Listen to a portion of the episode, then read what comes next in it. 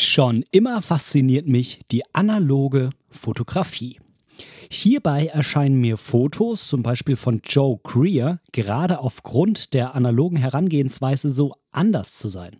Ich meine nicht nur den Look, der sich ja mittlerweile auch relativ gut mit Presets in Lightroom und Co bei digitalen Bildern realisieren lässt. Ich meine vor allem die Art von Bildern. Auch wenn sich das auf den ersten Moment irgendwie komisch anhört. Und auch wenn ich mehrere analoge Fotoapparate mein eigen nennen darf, muss ich bei dieser heimlichen Faszination zugeben, die entstehenden Kosten und der Aufwand im dazugehörigen Prozess von Film sind mir auf Dauer einfach viel zu hoch. Ich möchte dich in dieser Podcast-Folge daher zu einem kleinen Experiment einladen.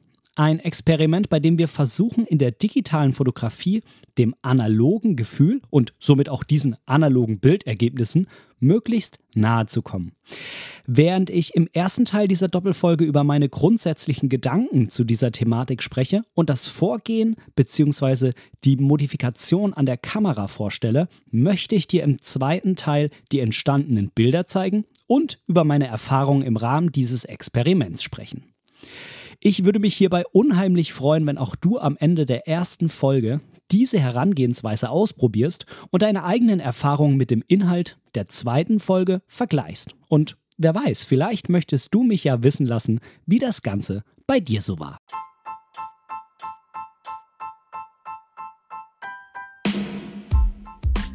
Moin und herzlich willkommen zu Momente deiner Geschichte dem tiefgründigen Fotografie-Podcast.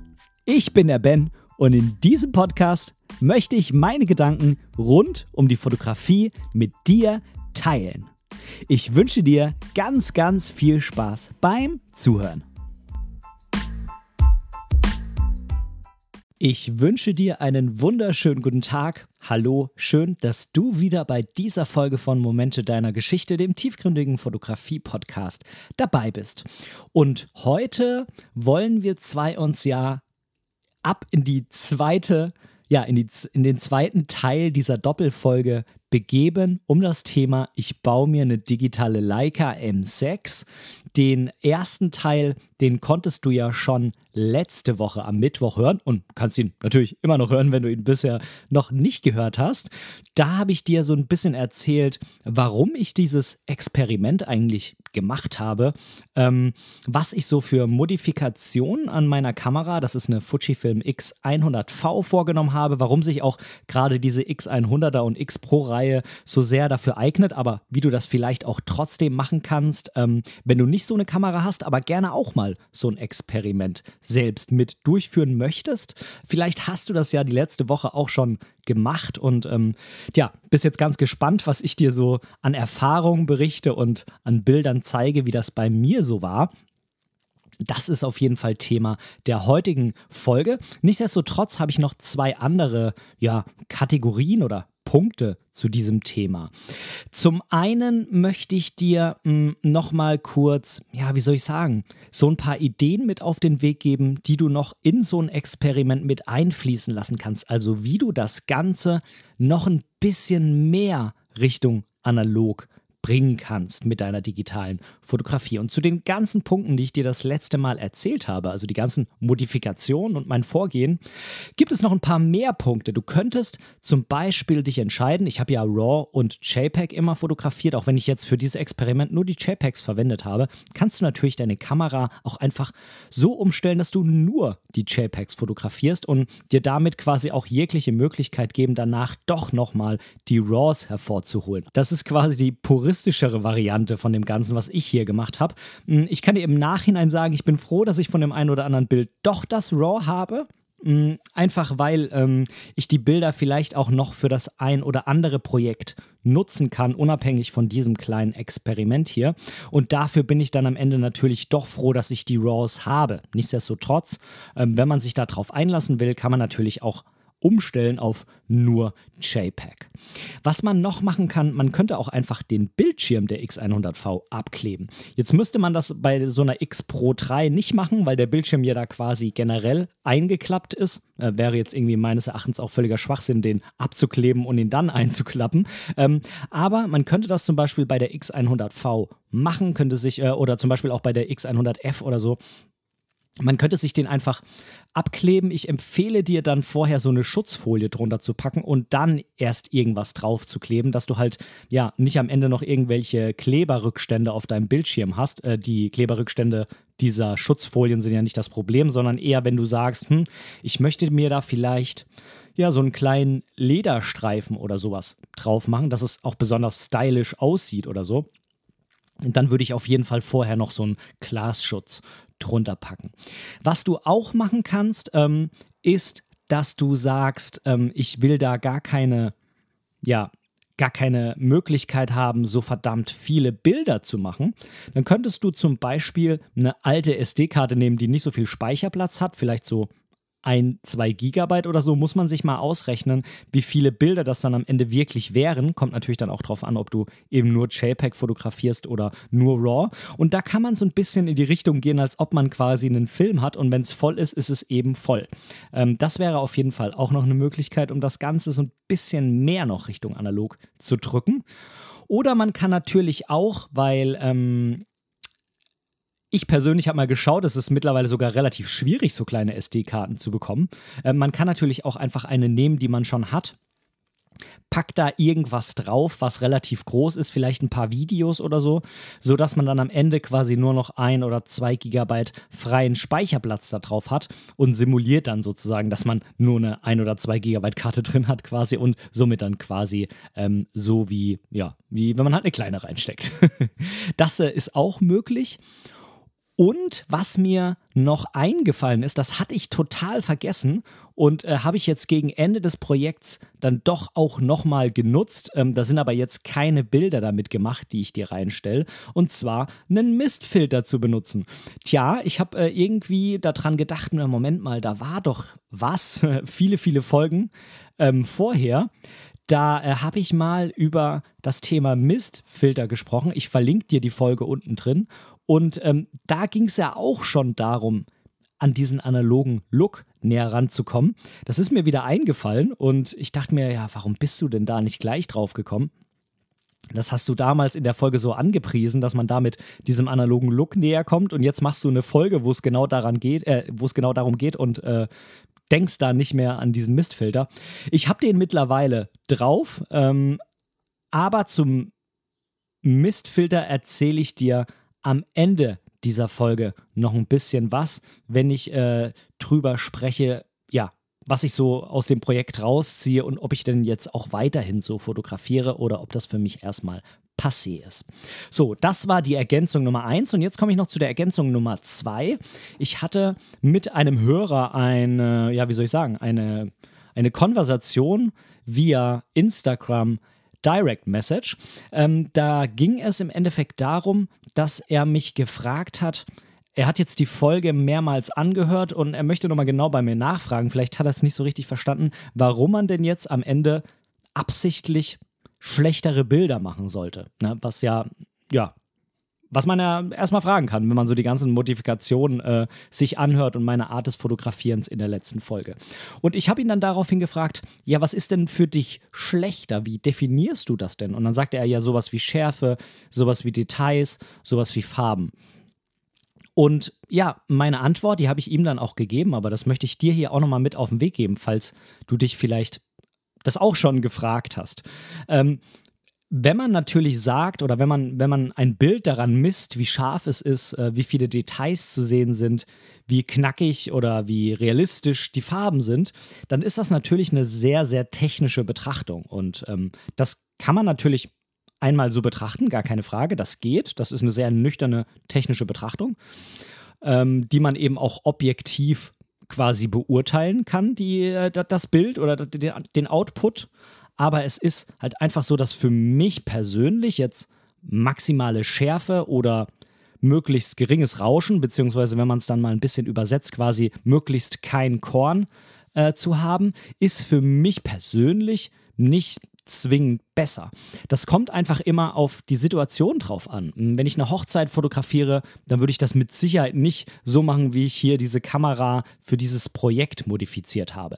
Da will man prinzipiell erstmal das Beste rausholen und man will auch den Serienmodus, äh, den Serienmodus am besten mit Autofokus-Nachführung nutzen, dass man auch ja keinen Moment verpasst und so weiter und so fort. Das ist irgendwie alles ganz klar. Ähm, aber nichtsdestotrotz ist es selbst da so, dass die Kunden nicht die sind, die sagen, ja, aber warum ist denn dieses Bild hier, das rauscht doch irgendwie ein bisschen arg. Also das habe ich so ehrlich gesagt noch gar nicht wirklich erlebt. Ich glaube, das ist auch so eine, so eine Betrachtungsweise, so eine Bewertung von Fotografen, die mit einem ganz anderen Blick auf so ein Foto schauen. So einem Kunden geht es im Normalfall mehr um den Inhalt und ähm, ob eben Emotionen transportiert werden. Nichtsdestotrotz will man bei einem bezahlten Auftrag natürlich da möglichst gut performen. Aber für mich persönlich ist es halt so, dass eben maximale Schärfe nicht unbedingt immer das Beste ist, ähm, auch wenn es objektiv gesehen technisch natürlich dann besser ist. Ganz im Gegenteil, manchmal will man ja gerade dass es nicht so scharf ist. Manchmal will man ja, dass es da komische Effekte drauf gibt, ähm, dass da eben Korn drauf ist, weil man den Look einfach geil findet. Und ähm, ich kenne genug Fotografen, inklusive mir, die machen nachträglich noch ein Korn mit drauf oder fotografieren auf einer höheren ISO, damit gerade jetzt zum Beispiel bei Fujifilm, ähm, das dann in so eine Art von Korn umgewandelt wird, weil man das einfach cool findet. Man findet cool, wie das aussieht. Genau wie bei so einem Mistfilter. Rein objektiv gesehen macht so ein Mistfilter ja das Bild schlechter, weil er so eine gewisse Unschärfe drüber legt und ähm, da Dinge mit den Lichtern und so weiter macht, die nicht dafür sorgen, dass das Bild schärfer oder klarer wird. Ähm, nichtsdestotrotz will man diesen Look aber haben. Und ähm, ich kann es vielleicht an der Stelle einfach mal so noch vergleichen. Das ist wie, wenn man sich die Frage stellt, ob man mit einem Oldtimer irgendwo hinfährt oder mit so einem High-End Porsche. Jetzt ist mir klar, dass äh, meine Fujifilm X100V wahrscheinlich eher ein Porsche als ein Oldtimer ist. Aber ich versuche ja dieses Analoge so ein bisschen damit zu simulieren. Von daher ähm, nehmen wir den Vergleich jetzt einfach mal her. Und Klar, wenn das Ziel ist, möglichst schnell von A nach B zu, zu kommen und äh, wahrscheinlich auch möglichst, hm, wie soll ich sagen, möglichst komfortabel, also mit sowas wie Sitzheizung, Klimaanlage, ähm, Automatikgetriebe, Tempomat mit Abstandshalter und so weiter, dann ist ganz klar, dann ist der Porsche ist dann das bessere Auto. Das ist gar keine Frage. Ähm, Geht es einem aber darum, diese Fahrt mh, hm, als Fahrt zu sehen und ähm, quasi diesen Prozess des Fahrens zu genießen und das eben geil findet, wenn das Ding nicht so schnell ist und man da gemütlich durch die Gegend tuckert und man das geil findet, wenn ähm, es halt irgendwie so ein bisschen unbequem auf dem Sitz ist, weil man sich dann einfach ja, mehr so reinfühlen kann, wie das wohl früher für die Leute war. Und wenn man das halt geil findet, wenn es ähm, ein bisschen lauter ist, weil man den Motor durch die Türen durchhört, die halt nicht so dicht sind und so weiter und so fort, dann, ähm, ja, dann ist für einen in dem Moment einfach ein Oldtimer das bessere Auto, weil man einen anderen Maßstab dran legt und weil es einem um was anderes geht, weil man eben nicht möglichst schnell von A nach B will, sondern die Fahrt genießen will äh, und äh, sich selber halt ähm, an, an Dingen erfreut, die vielleicht für einen anderen Zweck eher hinderlich sind, weil man halt schalten muss und kein Automatikgetriebe mit äh, Tempomat hat. Aber man will halt schalten, weil man da Bock drauf hat. Und ähm, hat vielleicht auch einfach, wie gesagt, die Zeit und kommt dann da an und dann war für einen die Fahrt mh, hm, quasi mh, hm, mindestens genauso wichtig wie das Ankommen. Und ähm, von daher kann man das, glaube ich, so vergleichen. Man muss jetzt natürlich dazu sagen, dass dieser Hörer, ich nenne jetzt mal ganz bewusst den Namen nicht, weil ich nicht weiß, ähm, ob er das möchte. Er hat mir das privat geschrieben und von daher ähm, behalte ich den Namen jetzt auch einfach mal für mich an der Stelle, ist aber, tut nichts zur Sache, ist eigentlich auch egal, wer mir das geschrieben hat, weil ich die Thematik einfach sehr, sehr interessant finde und die Frage sehr berechtigt. Äh, das definitiv nochmal dazu. Ähm, man muss halt dazu sagen, dass er damals ähm, halt als er angefangen hat zu fotografieren, halt analog angefangen hat. Ähm, also er hat nicht erst vor fünf Jahren angefangen, sondern es ist schon ein bisschen länger her und damals waren eben die Kameras noch analog. Und ich kann mir schon vorstellen, dass so jemand dann quasi jedes Stückchen technischen Fortschritt sehr genießen kann, weil man sich damals eben mit vielen Dingen rumgeschlagen hat, die dafür gesorgt haben, dass man zum Beispiel die Hälfte des Films falsch belichtet hat oder irgendwie die Kamera undicht war und der ganze Film futsch oder dass andauernd die Schärfe nicht gepasst hat, weil man manuell fokussieren musste oder dass, ähm, tja, dass es einfach nicht so viele Hilfsmittel gab. Ne? Irgendwie nicht so verschiedene Belichtungsmessungen und Fokuspunkte und so weiter und so fort. Und von da kann ich mir vorstellen, dass so jemand dann sagt, das kann ich überhaupt nicht verstehen, dass ihr das irgendwie alle so geil findet, äh, mit Absicht da auf Komfort zu verzichten.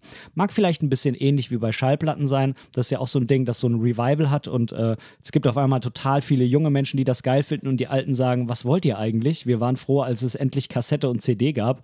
Ähm, warum findet ihr Schallplatten hören so geil? Das ist doch total doof und äh, unbequem und äh, umständlich und teuer und äh, was weiß ich. Von daher, das muss man, glaube ich, so ein bisschen einordnen. Ähm, aber ich fand die Frage sehr, sehr interessant und wollte dir das an dieser Stelle einfach mal mit auf den Weg geben. So, jetzt trinke ich erst noch mal ein Schlückchen Kaffee. Ich trinke meinen Kaffee nur falls es dich interessiert, äh, nicht mehr schwarz wie meine Seele, ähm, sondern äh, ich bin mittlerweile auf äh, mit Kaffeesahne und äh, Süßstoff umgestiegen. Tja, also es gibt nur zwei Möglichkeiten, äh, warum das so ist und äh, irgendwie gefallen mir beide nicht. Die eine ist natürlich, dass meine Seele nicht mehr schwarz ist. Hm, ja. Die andere ist, dass ich einfach älter werde. Ähm, und sich deshalb da irgendwie mein Geschmack umgestellt hat. Mir gefällt beides nicht, ja, aber ich kann es nicht ändern. Ich trinke den Kaffee jetzt irgendwie lieber so und naja, was soll's. Jetzt ist es halt einfach so, vielleicht mache ich mir auch einfach zu viele Gedanken. So, jetzt habe ich aber wirklich genug rumgelabert. Jetzt will ich doch mal reinsteigen in meine Erfahrung ähm, mit dieser Art der Fotografie, mit diesem Projekt. Hm. Ich kann dir schon mal sagen, am Anfang war es total komisch mit diesem optischen Sucher, mit diesem, ja, in Anführungszeichen Messsucher, es ist ja kein richtiger Messsucher, ähm, das erzähle ich dir auch in der letzten Folge, warum das eigentlich so ist. Es war schon sehr komisch, kein, ja, keinen elektronischen Sucher, bei dem man sofort sieht, wie das Bild wird, beziehungsweise so eine Bildrückschau zu haben, weil ähm, ich da einfach total drauf getrimmt war.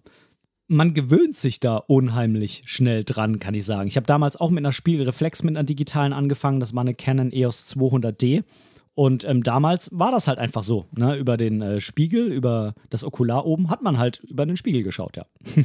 ähm, und da gab es halt äh, nicht das mit dem elektronischen Sucher. Wenn man das einmal hat, da gewöhnt man sich unheimlich schnell dran. Und auch an so ein Histogramm, was man da drin hat, gewöhnt man sich unheimlich schnell, weil man eben, ja, einmal das Bild sieht, wie es denn dann jetzt gleich auf den Sensor aufgenommen wird. Und man kann das Ganze nochmal so im Double-Check mit dem Histogramm überprüfen, ob das auch wirklich äh, so passt und da nichts abgeschnitten ist, was man jetzt irgendwie nicht mehr sieht oder nichts abgesoffen ist, was man eigentlich noch wieder zurückholen könnte, indem man es ein bisschen heller belichtet.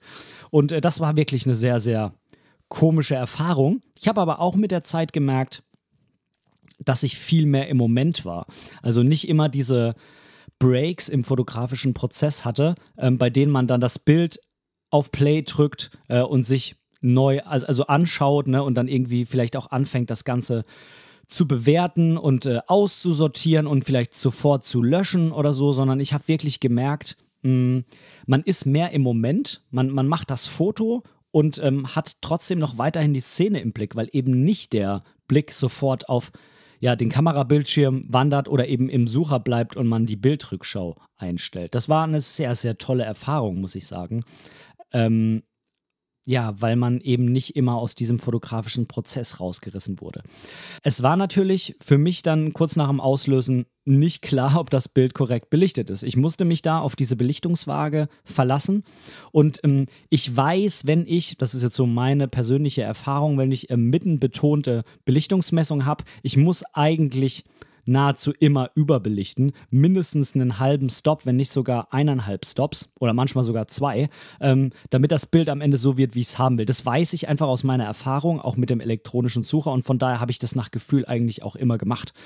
Das hat zumindest mal dafür gesorgt, dass die Bilder mm, meistens nicht zu dunkel waren. Schwierig ist es ein bisschen, wenn du sowohl was sehr, sehr helles als auch was sehr, sehr dunkles drin hast und dann vielleicht auch noch die Mitte des Bildes mh, mm, ja, von beiden diesen Teilen irgendwie bedeckt ist, da muss man schon mal ein bisschen nachdenken, ähm, wie denn das Bild jetzt vielleicht von der Kamera belichtet wird. Also man muss sich schon damit beschäftigen, was habe ich für eine Belichtungsmessung drin ähm, und wie nimmt das die Kamera jetzt auf. Denn wenn du eine Belichtungsmessung auf Null hast und hast die Kamera auf den komplett hellen Himmel ähm, und dann belichtet die so, dass es halt ähm, wenn du dann quasi äh, an, dein, an deiner Blende und an deinem, deinem Verschlussseitenrad drehst, äh, um auf Null zu kommen, dann ähm, ist der Himmel halt perfekt belichtet. Und wenn du das jetzt eben so eingestellt lässt und dann aber noch Vordergrund mit dazu nimmst, dann ist der Vordergrund natürlich viel zu dunkel. Und andersrum ist klar, wenn du auf den Vordergrund die Belichtung nullst, dann ist der Himmel natürlich völlig ausgebrannt.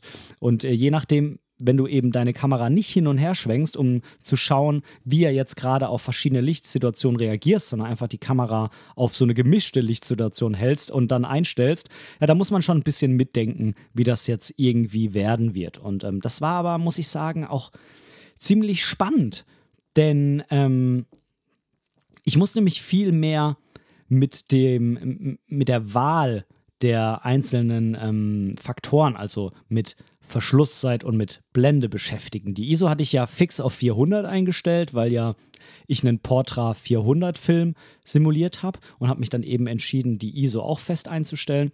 Und von daher musste ich, mh, hm, ja, mir echt Gedanken machen, wie das jetzt mit Blende und Verschlusszeit, wie ich das einstelle ohne Belichtungskorrektur, dass es eben richtig belichtet ist. Und ich habe auch natürlich mich mehr damit beschäftigt, wie ich es denn einstelle und ob ich denn jetzt zum Beispiel, wenn es sehr dunkel war, tatsächlich die Verschlusszeit noch weiter runterdrehen will und dann halt das Risiko eingehe, dass es verwackelt. Aber ich habe dabei viel gelernt, was ich jetzt auch ähm, weiter mitnehmen werde davon. Denn zum Beispiel weiß ich, wenn es so und so hell ist, dann weiß ich bei ISO 400 und Blende 2.0, also komplett aufgerissen bei der ähm, X100V, dann muss ich damit rechnen, dass das wohl mindestens ein Dreißigstel, wenn nicht sogar ein Fünfzehntel Verschlusszeit wird. Und das sind Werte, die ich bei meinem normalen Fotografieprozess vor diesem Projekt, ja, um die habe ich mir nicht wirklich Gedanken gemacht. Die hatte ich auch nicht im Kopf. Ähm, ich hatte da auch keinen Anhaltspunkt. Ne? Das sind ähm, hauptsächlich analoge Fotografen, die dir sagen können, ja, jetzt sieht es so aus, ich brauche die Blende, die Verschlusszeit, die ISO. Und meistens stimmt das auch wirklich, weil die das einfach im Gefühl haben von früher oder weil sie halt immer noch analog fotografieren, weil man sich zwingend damit beschäftigen muss. Und ähm, normalerweise ist es bei mir so, ich wähle mir eine Blende aus, je nachdem, was für eine Tiefenschärfe ich will.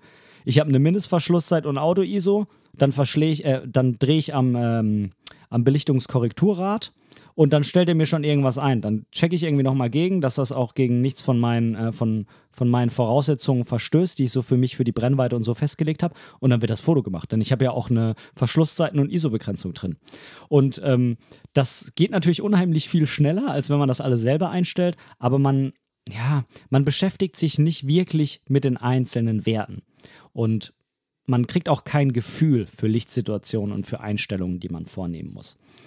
Das ist das eine. Und das andere ist, was mir auch aufgefallen ist, wenn die ISO so auf einer festen Zahl steht und man da ganz bewusst die Räder dreht, tja, dann ist es manchmal, gerade bei ISO 400, ist es manchmal einfach so hell, dass man, wenn man jetzt sagt, ich möchte keinen elektronischen Verschluss verwenden, weil es das ja auch bei so einer analogen Kamera nicht gäbe, also irgendwie, man geht Maximum auf ein 2000 runter vielleicht, dann muss man auf einmal die Blende zudrehen, um nicht überzubelichten, obwohl man vielleicht eigentlich lieber eine offenere Blende genutzt hätte. Klar, ich hätte jetzt einen ND-Filter nehmen können und so, aber das wollte ich ja ganz bewusst nicht, sondern ich wollte mich auch so ein bisschen einfach mit ähm, Situationen arrangieren müssen, ähm, so wie es halt auch bei so einer analogen Kamera gewesen wäre. Da hatte vermutlich kaum einer irgendwie einen ND-Filter damals, weiß ich ehrlich gesagt gar nicht. Aber damit wollte ich nicht anfangen, dann hätte ich ja auch einfach die Verschlusszeit höher drehen können, sondern ich wollte mich wirklich ähm, da so reinbegeben und mich anpassen müssen. Und da musste ich tatsächlich das ein oder andere Mal die Blende auf 9 oder 11 oder so drehen, obwohl ich das eigentlich für mein Bild gar nicht gewollt hätte. Im Nachhinein kann ich aber sagen, es ist unheimlich spannend, weil die Bilder ein bisschen anders geworden sind, als ich eigentlich wollte, ne, mit viel mehr Tiefenschärfe zum Beispiel, aber es eigentlich den Bildern echt gut getan hat. Also das ist auch so ein Punkt, den ich mit, mitnehme, ähm, einfach mal öfter die Blende zu machen, weil, ja, wenn du auf APS-C mit Blende 4 oder 2.8 fotografierst und nicht auf das direkt im Vordergrund fokussiert hast, dann ist irgendwie sowieso fast alles scharf. Und ähm, dann doch lieber die 8 oder 9 nehmen und dann ist aber halt auch wirklich scharf. Ähm, und du hast eher so einen natürlicheren Abfall nach hinten und nicht so ein, wo du dann im Hintergrund, weil es doch nicht so ein krasses Bouquet ist, irgendwie so eine leichte Unschärfe hast, aber nicht so eine, ähm, so eine mega coole, wie wenn du jetzt ähm, bei einem ganz nahen Porträt auf ein, auf ein Auge fokussierst oder so. Also das nehme ich auf jeden Fall mit, einfach öfter mal die Blende zu machen. Tja, dann was sich bei mir ehrlich gesagt nicht so verändert hat in, im Rahmen dieses Experiments, ist mh, hm, die Häufigkeit des Auslösens bei einzelnen Szenen. Ich persönlich muss ja sagen, mh, hm, auch in meinem normalen fotografischen Prozess, wenn es nicht besondere Szenen sind wie das Brautpaar, was irgendwo langläuft und ich will da möglichst viele Fotos haben, weil es ähm, der Weg bei der Trauung ist und es da halt kein zweites Mal gibt. Wenn es nicht sowas ist, fotografiere ich sowieso immer im Einzelbildmodus. Und ich mache einfach nicht so viele Fotos von der Situation, das muss ich einfach dazu sagen, sondern ich bin da eher etwas sparsamer. Und ähm, das war jetzt natürlich im Rahmen dieses Experiments auch so. Also da habe ich nicht wirklich einen, einen großartigen Unterschied gemerkt. Ähm, der ein oder andere, der sonst viel Serienbildmodus hm, benutzt, der hätte da wahrscheinlich deutlich mehr Unterschied gemerkt. Was ich aber gemerkt habe, ist, ähm, dass ich mh, mm, nicht mehr Bilder einer Situation gemacht habe, sondern mehr Situationen als vorher aufgenommen habe. Also ich bin quasi deutlich achtsamer geworden, ähm, auch so unbedeutenden Dingen gegenüber, die ich sonst wahrscheinlich gar nicht mehr wahrgenommen hätte oder nicht für ja, fotografisch wertvoll bewertet hätte. Aber das Foto habe ich jetzt eben trotzdem gemacht. Es war früher oder es ist so mit elektronischem Sucher, da habe ich oft durch die Kamera geschaut habe ein bisschen an den Rädern, im Schwerpunkt natürlich an Belichtungskorrekturrad gedreht, habe mir das angeguckt und habe gesagt, das Bild rockt mich nicht. Und dann habe ich es gar nicht gemacht. Oder ich habe es gar nicht entdeckt vorher oder die Kamera gar nicht hochgenommen oder gemacht und wieder gelöscht. Und das war halt jetzt nicht so. Ja, wenn ich jetzt irgendwas gefunden habe, wo ich irgendwie mir gesagt habe, ah, das sieht eigentlich ganz cool aus und das könnte vielleicht ein schönes Foto werden, dann habe ich es eben gemacht. Ich habe ja auch nicht sofort gesehen, wie es aussieht. Und ich muss sagen, das ein oder andere Foto, was ich mir zu Hause angeschaut habe, das ist echt cool. Und ich befürchte, ich hätte es vor diesem Experiment nicht gemacht und das wäre halt sehr, sehr schade gewesen, weil es müssen halt immer nicht die mega rockigen Bilder sein mit den einmaligen Lichtsituationen. Es können auch einfach so schöne Bilder sein, die dann in ihrem Zusammenhang wieder eine super tolle Serie ergeben. Dazu habe ich auch mal eine Folge gemacht, verlinke ich dir. Ähm, da geht es darum, warum, ich, wie habe ich das genannt? Ähm, warte, ich schaue mal kurz nach. Ich habe das genannt, warum die Welt mehr davon braucht, Fotoprojekte.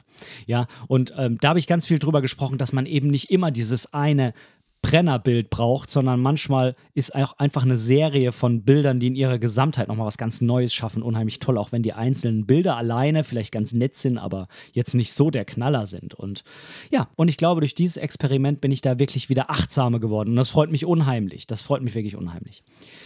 Ähm, ich habe, das kann ich dir echt sagen, ich habe so eine Neugierde auf diese Bilder gehabt.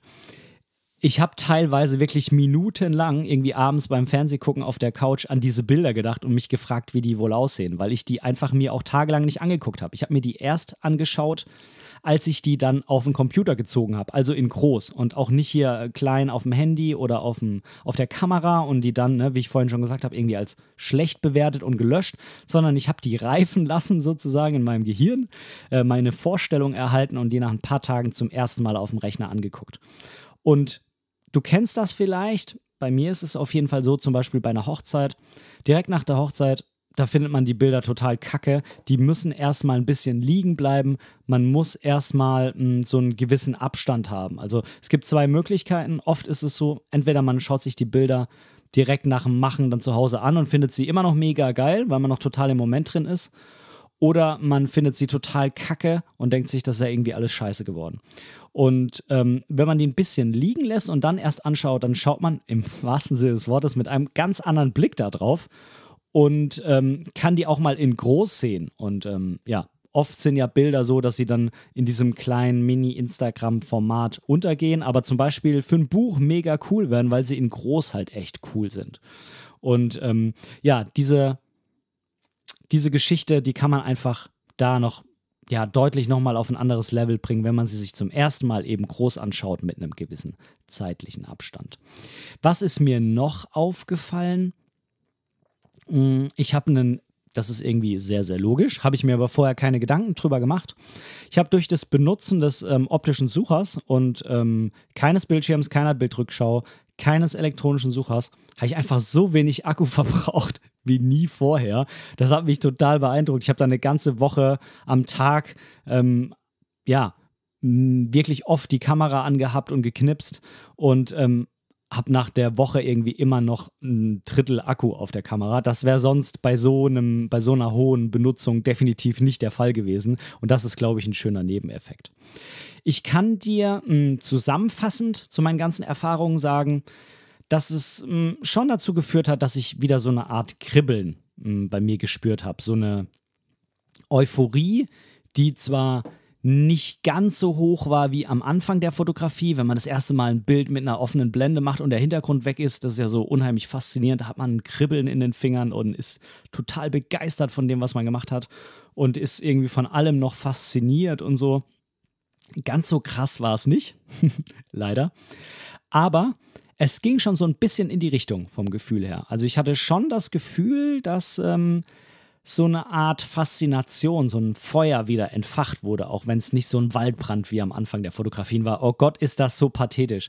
Das ist, äh, oh je, mine. ich weiß gar nicht, was heute los ist. Auf Montag ähm, fange ich hier an mit riesigen Reden. Ähm, ja, springen wir mal ähm, auf das Gefühl, was ich dir eben schon beschrieben habe, das erste Mal am Rechner, als ich das angeschaut habe ich war von den allermeisten Bildern wirklich sehr, sehr, sehr begeistert. Ich muss sagen, ich hatte im Zeitraum dieses Projekts auch echt schönes Licht draußen. Es war fast jeden Tag bewölkt. Ähm, jetzt aber auch nicht immer komplett zugezogen, sondern die Sonne ist mal rausgekommen, mal nicht. Mal war der Himmel ein bisschen dichter, mal waren es ein paar weniger Wolken. Aber im Großen und Ganzen war das wirklich ziemlich cool. Ich war auch meistens ähm, relativ spät fotografieren, nicht zum Sonnenuntergang, aber schon so, dass die Sonne, ich sag mal, den 45 Grad Winkel schon unterschritten hatte. Und da ist das Licht natürlich prinzipiell immer schön. Und die Wolken haben dann da den Rest dazu gegeben. Ähm, Manche der Fotos, die sind ähm, so geworden, wie ich mir das vorgestellt habe, andere nicht. Aber ich bin trotzdem auch mit diesen Ergebnissen zufrieden.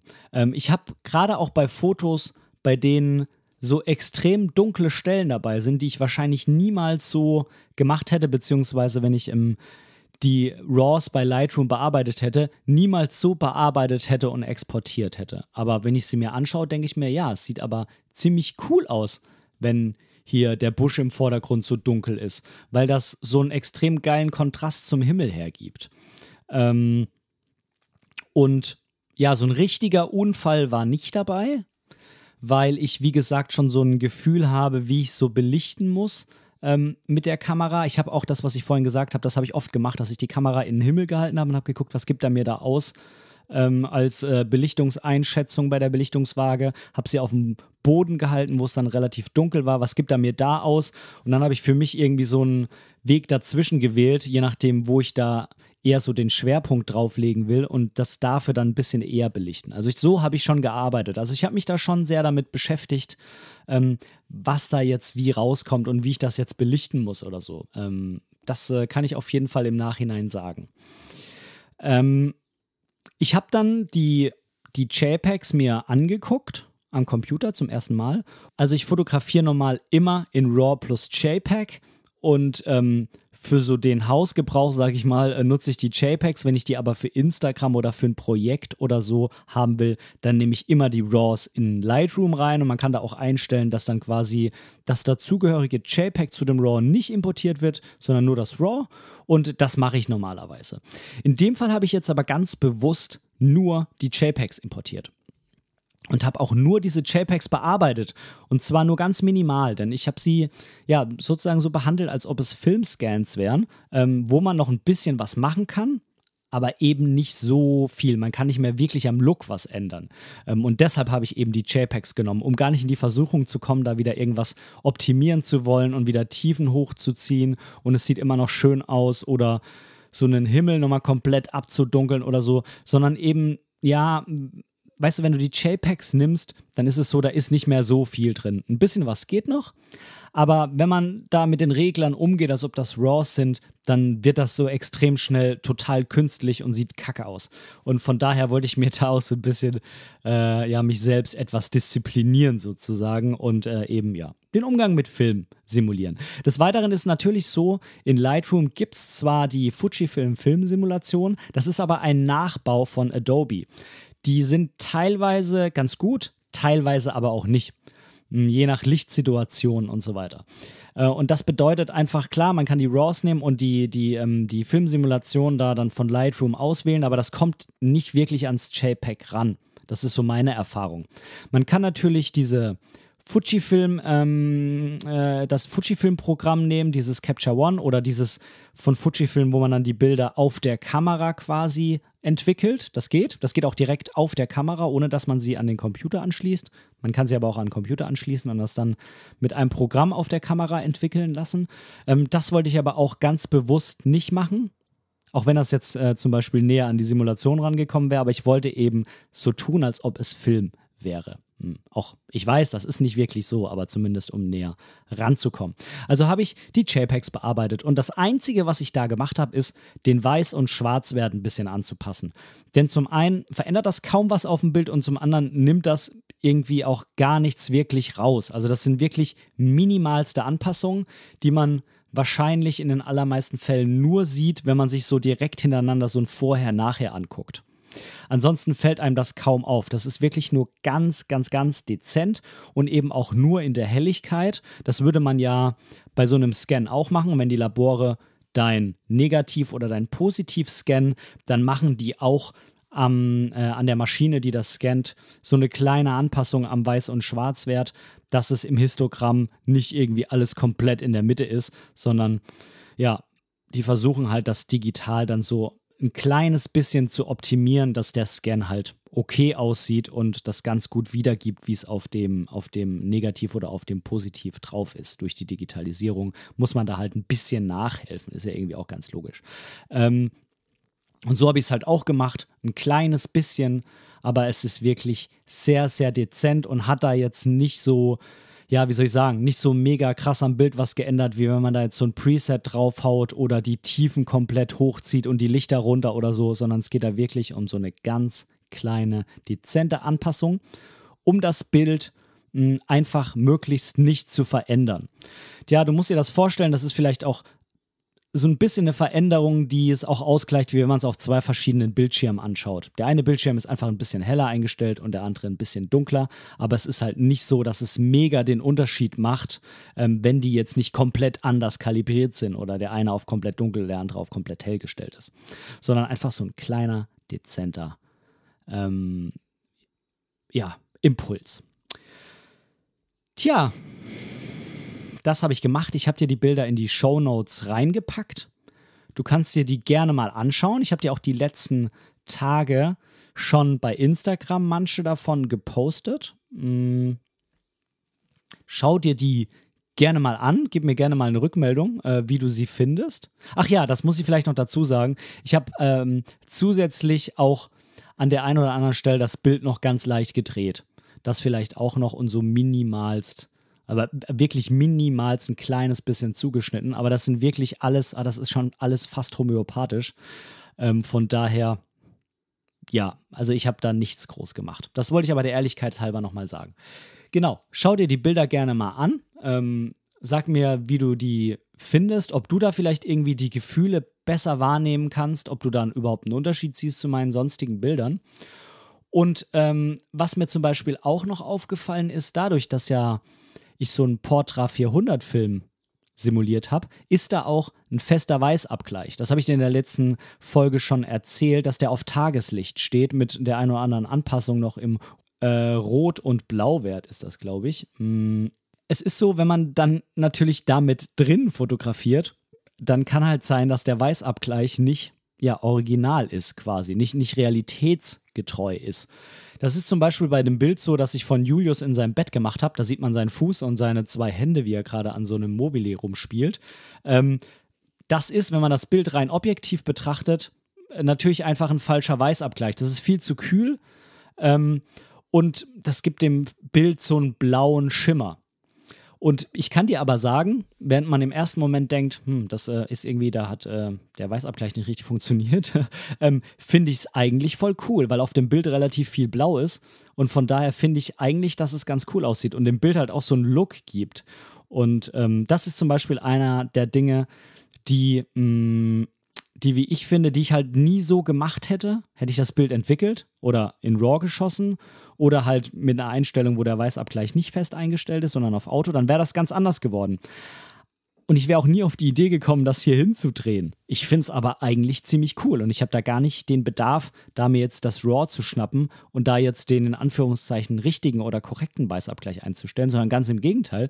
Ich finde, das macht das Bild irgendwie gerade so mit aus. Vielleicht, ja, bewerte ich das einfach so, weil mich das ganze Projekt so fasziniert und ich das irgendwie so cool finde und jeder andere sagt, ähm, naja, da stimmt der Weißabgleich nicht, das sieht kacke aus.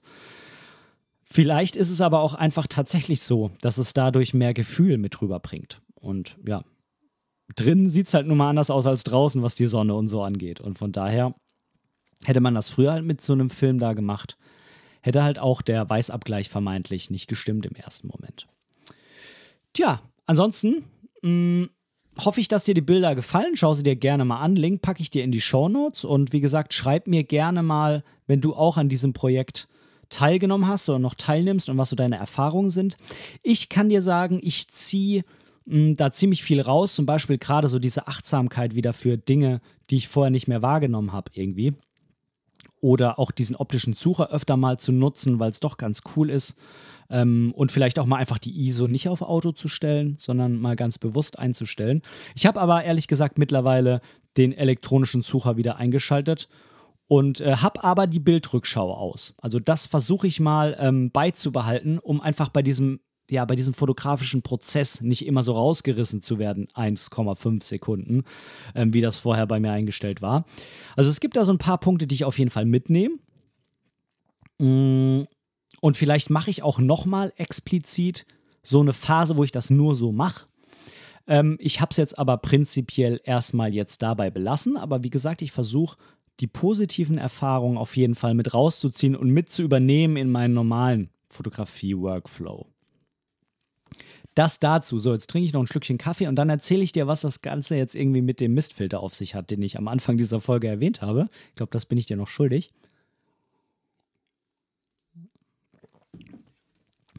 Und zwar habe ich ja einen Mistfilter von der Firma K&F in der Stärke ein Viertel. Die Stärken, die sind ja auch ja so frei nach Schnauze von den Herstellern gewählt. Also man kann jetzt ein Viertel Stärke von KF nicht mit ein Viertel Stärke von zum Beispiel ähm, Tiffen vergleichen. Aber es ist natürlich schon so, dass die ähm, Stärken innerhalb dieser Firmen äh, schon mit den größeren und kleineren abzustufen sind. Also wenn ich jetzt ein Achtel von KF habe, dann ist der schon schwächer als ein Viertel von KF, das ist logisch. Aber es kann eben sein, dass der ein Viertel von KF trotzdem stärker ist als der ein Viertel von Tiffen. Ich habe ja ein Viertel von KF. Ich habe den jetzt die letzten Tage mal ein bisschen drauf gehabt. Ähm, prinzipiell gefällt mir der Effekt. Ich finde den ganz cool. Ich finde, der macht es auch mehr so Richtung Film. Also ich äh, pflichte mir immer noch bei, äh, mit Blick auf die alte Folge, dass der schon so die Eigenschaften von Film, äh, also der ist, er schafft es schon, die Eigenschaften von Film so ein bisschen zu simulieren. Ähm, aber ein Viertel ist mir einfach zu stark. Und ähm, ja, meistens ist ein Viertel gerade das Mittel der Wahl, weil es irgendwo so, so mittelstark ist. Ähm, ein Achtel ist ein bisschen schwächer, manche nutzen noch ein Halb, da wird es aber dann schon sehr heftig mit dem Effekt. Es geht sogar bis zu 1 oder manchmal auch 1,5 hoch, aber viele nutzen so ein Viertel weil das so ein ganz guter Kompromiss ist. Aber mir persönlich ist ein Viertel so als immer drauf, Mistfilter sozusagen, einfach zu stark. Für ausgewählte Situationen ist okay. Aber wenn ich den so Tage, Wochen oder Monate lang drauf habe, um den irgendwie immer drauf zu haben und nicht nur ganz bewusst einzusetzen, ist mir ein Viertel einfach zu stark. Das habe ich jetzt die letzten Tage gemerkt. Und deshalb habe ich mir jetzt einen in der Stärke ein Achtel gekauft. Der müsste jetzt die Tage eintrudeln. Den habe ich online bestellt. Und äh, dann werde ich den mal drauf machen und mal schauen, ob mh, hm, mir da der Effekt gefällt, wenn der einfach ein bisschen schwächer ist als bei dem ein Viertel. Und dann schaue ich mal, was ich mit dem ein Viertel Filter mache. Ähm, mir gefällt der Effekt, wie gesagt, ganz gut, aber an der einen oder anderen Stelle denke ich mir, ach, so einen kleinen Ticken weniger an Effekt und das wäre genauso, wie ich es haben will. Und deshalb probiere ich es jetzt mal mit dem ein Achtel Filter. Vielleicht ähm, ist ja auch das mit dem Mistfilter mal für dich ganz spannend. Dann hör dir gerne die Folge an. Ähm, verlinke ich dir in den Show Notes und ähm, dann schauen wir mal, ob ich da irgendwann nochmal ein Update gebe oder vielleicht nochmal ein paar Bilder irgendwo veröffentliche mit dem ein Achtel Filter. Genau, so, das soll es aber jetzt auch wirklich an dieser Stelle für heute gewesen sein.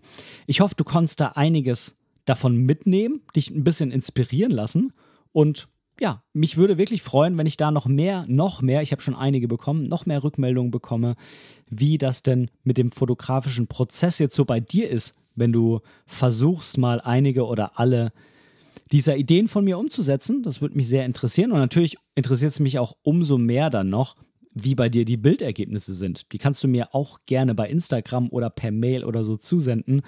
Oder mich äh, bei Instagram oder Facebook markieren, wenn du die postest. Ähm, dann gucke ich sie mir auf jeden Fall auch an.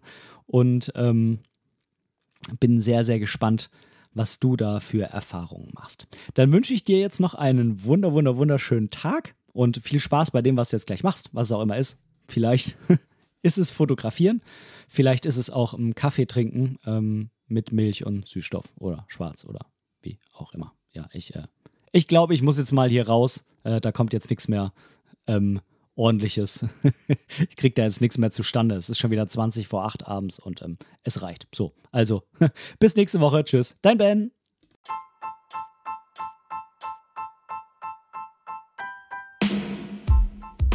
An dieser Stelle möchte ich Danke sagen. Danke, dass du mir für diese Episode dein Ohr geliehen hast, denn als Hörer bist du natürlich der wichtigste Teil dieses Podcasts. Wenn du irgendwelche Verbesserungsvorschläge hast oder Teil dieser Show werden willst, dann melde dich einfach bei mir irgendwo auf meinem Social Media. Die ganzen Links findest du unten in den Show Notes. Außerdem würde es mich unheimlich freuen, wenn du mir bei Apple Podcasts eine positive Bewertung für diesen Podcast geben könntest und vielleicht sogar ein kleines Kommentar hinterlässt.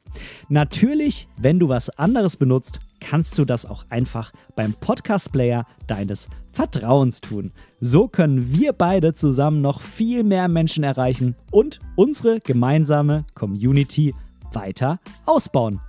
Vielen lieben Dank dafür.